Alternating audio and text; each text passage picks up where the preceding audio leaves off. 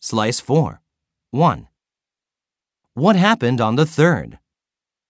探してみよう。 What was the main dish at dinner last Friday? 2.